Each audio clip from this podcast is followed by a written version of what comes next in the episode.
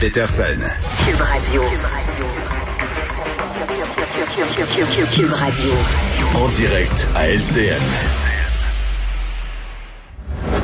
Geneviève Peterson est avec nous, 14h30. Nous allons la retrouver dans nos studios de Cube Radio. Salut Geneviève. Bonjour Julie. Bon, c'est une histoire terrible là, à la suite de cet accident là, qui est survenu euh, jeudi dernier à Beauport, qui a décimé quatre membres d'une même famille, l'un chauffeur. C'était quelqu'un de connu des policiers. C'était pas la première fois qu'il se faisait prendre à conduire avec les facultés affaiblies, sauf que dans ce cas-ci, le pire est arrivé. Oui, puis c'est toujours euh, des histoires qui nous déchirent le cœur quand des personnes perdent la vie suite à de l'alcool au volant, surtout quand il y a des enfants euh, d'impliqués. On dirait que c'est encore plus crève-cœur. Mhm. On s'imagine nos propres enfants. On s'imagine circuler sur une route euh, puis être percuté par quelqu'un sans qu'on puisse faire euh, quoi que ce soit. Puis l'alcool au volant, c'est un problème endémique, j'ai envie de dire. Et ça fait tellement longtemps qu'on lutte contre ça. Et on dirait que peu importe ce qu'on fait, peu importe les peines, peu importe les campagnes de prévention, on est allé très très loin. Le rappelle-toi, on a eu des, pubs de la, société d'assurance automobile du Québec très graphiques là où on voyait euh, des accidents, des vrais accidents, les conséquences aussi euh, sur les familles de ces gens-là.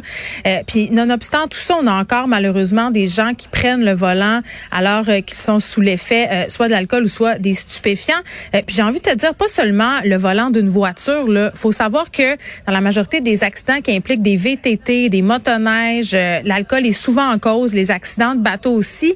Puis moi, j'ai envie qu'on se pose la question, est-ce qu'on est dans une culture d'alcool au volant? sais, puis euh, je veux pointer personne du doigt, aucune région. Ouais. Euh, mais tu sais, ça nous est tous déjà arrivé d'entendre quelqu'un dire, ah ben non, je suis correct pour conduire, franchement, j'ai juste bu deux bières, oui, je mais, mesure mais ça, le Geneviève, parce qu'on en parlait tout à l'heure, l'équipe de 100% Nouvelles. Ouais.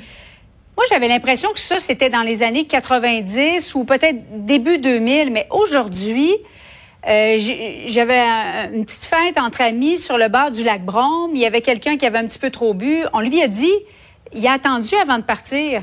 Ben, alors, j'ai pas l'impression qu'il y a encore cette culture-là d'alcool au volant. Toi, tu as l'impression que oui? Mais ben, je pense qu'il en, reste, euh, si on veut, des brèves parce que, écoute, euh, tu sais, oui, je pense qu'on sait tous maintenant que prendre de l'alcool puis conduire, c'est pas correct. Là, tout le monde a entendu le message, tout le monde le sait que c'est mal. Mhm. Sauf quand le savoir puis penser qu'on est à l'abri de ça puis penser qu'on est correct, je pense qu'elle là la différence. Tu sais, parce que je sais pas, je vais donner mon exemple. Ok, un soir, mettons, euh, je prends deux verres de vin avec des amis puis je suis correct pour conduire, je le pète pas le point 08. Le lendemain ou le surlendemain, je prends la même consommation, mais je suis plus fatiguée. J'ai pas mangé. Mhm. Peut-être que je suis en état d'ébriété puis que je m'en rends pas vraiment compte. Tu sais, puis c'est ce moment-là. Moi, ma, ma politique éditoriale sur l'alcool au volant, c'est si je me pose des questions, là, si je me demande si je suis correct pour conduire, ça veut dire que je suis pas correct pour conduire.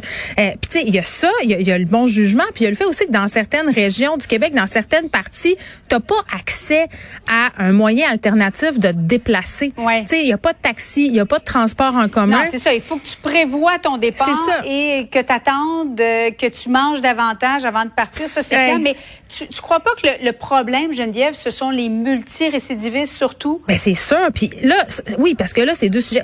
Quand on a une multirécidive au volant, comme c'est le cas de mm-hmm. cette personne-là qui a happé une famille, euh, bon, il y a des antidémarreurs qui sont installés. Pour combien de temps? Pourquoi cette personne-là avait accès à un véhicule? Combien de temps on devrait laisser ces antidémarreurs-là?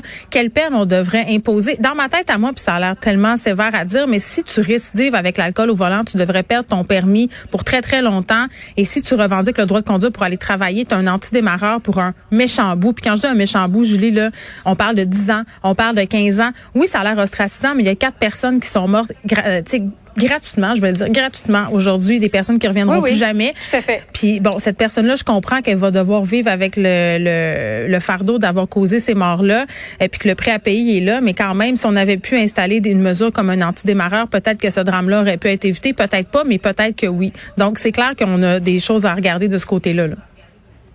En même temps, il y a deux pères qui viennent de perdre leur enfant. Oui. Et il y a un père qui a perdu non seulement sa fille, sa conjointe, son beau-père également. C'est terrible. Merci beaucoup, Geneviève. Merci, Julie.